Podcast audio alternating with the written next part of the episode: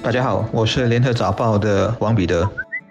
各位听众，大家好，我是新民日报的朱志伟。就在前天一月十日，我国冠病的境外输入病例再创九个多月来的新高，新增了四十二起。虽然这些病患抵达新加坡后便强制性的需要履行隔离或者居家冬资，然而专家还是提醒我们要做好心理准备，可能会有病例攻破我们的防线，在我国造成第二波传播。今天的关键词其实就是矛与盾，也就是我们和冠病病毒要持续进行的攻防战。这个攻防战耗时多久，目前没有人知道。但是新加坡岛外的形势，也就是外国的疫情仍然非常严峻。我就在这里举一些数据：全球冠病确诊已破了九千万大关，随时往一亿人迈进。而死亡人数是大约一百九十三万人，也就是说，每四十六名确诊者当中就有一人死亡，这死亡率不能算低。当然，死亡率不能以简单直接的方式看待，因为各国所采取的封锁程度以及医疗系统的负荷能力都不一样。但这个死亡率也足够让大家感到震撼。现在情势很清楚，外国疫情一直在恶化，所以新加坡的输入型病例就会一直攀高。我们都知道，美国那边病例一天比一天多，一直在创纪录。欧洲那边也被逼又在封城，包括我们的邻国马来西亚。当英国说啊，建立不同牌子的疫苗可以前后两剂掺着打，就知道他们已经很紧急了。问题是在世界很多的地方，由于比较落后或者根本没有医疗系统，他们在疫情面前基本上是束手无策的。他们也做所谓的检测以及通报病例数字，但数字肯定是冰山一角，不完整的。他们其实很早已放弃了对抗疫情，在等着疫苗，以及等着让更多人感染来达到群体免疫。这里头不方便讲出来的是，过程中有多少人民的生命会被牺牲掉。只是冠病病毒的演变也是相当惊人的。目前所知，除了英国和南非的变种病毒之外，日本也出现了一个全新的变种病毒。已经有四个人确诊，而这个全新的病毒传染力如何，还需要进一步调查。只是现在提起病毒，大家已经够心惊胆跳了。虽然我国控制的不错，但毗邻的马来西亚情况严峻，已有超过六天，每天有超过两千四百个病例。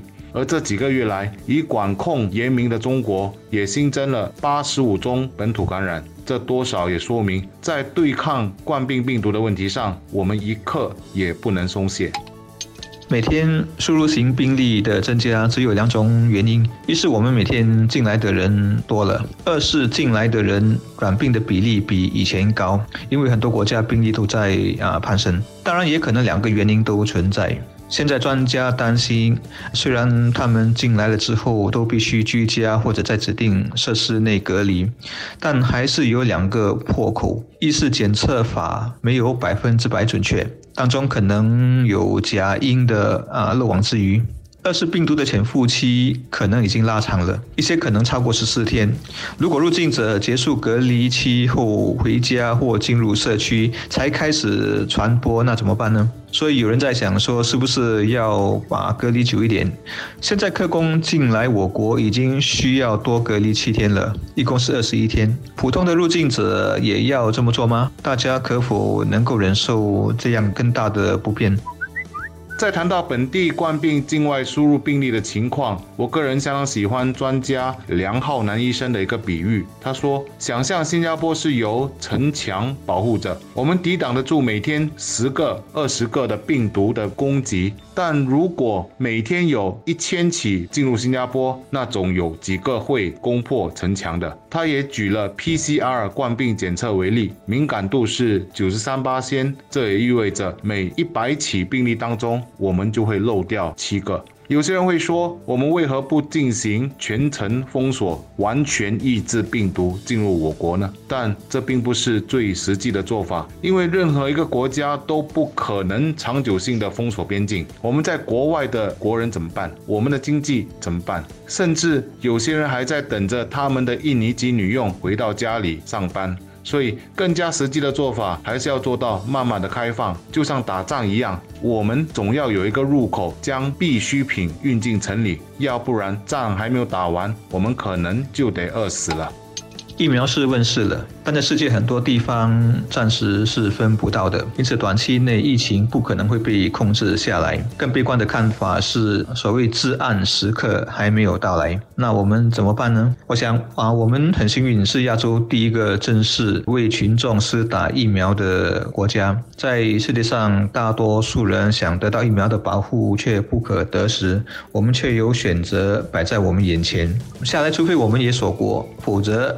输入型病例相信会越来越多，渗透到社区也不是会不会的问题，而是什么时候会有多严重。因此，疫苗的防护相信会变得越来越关键。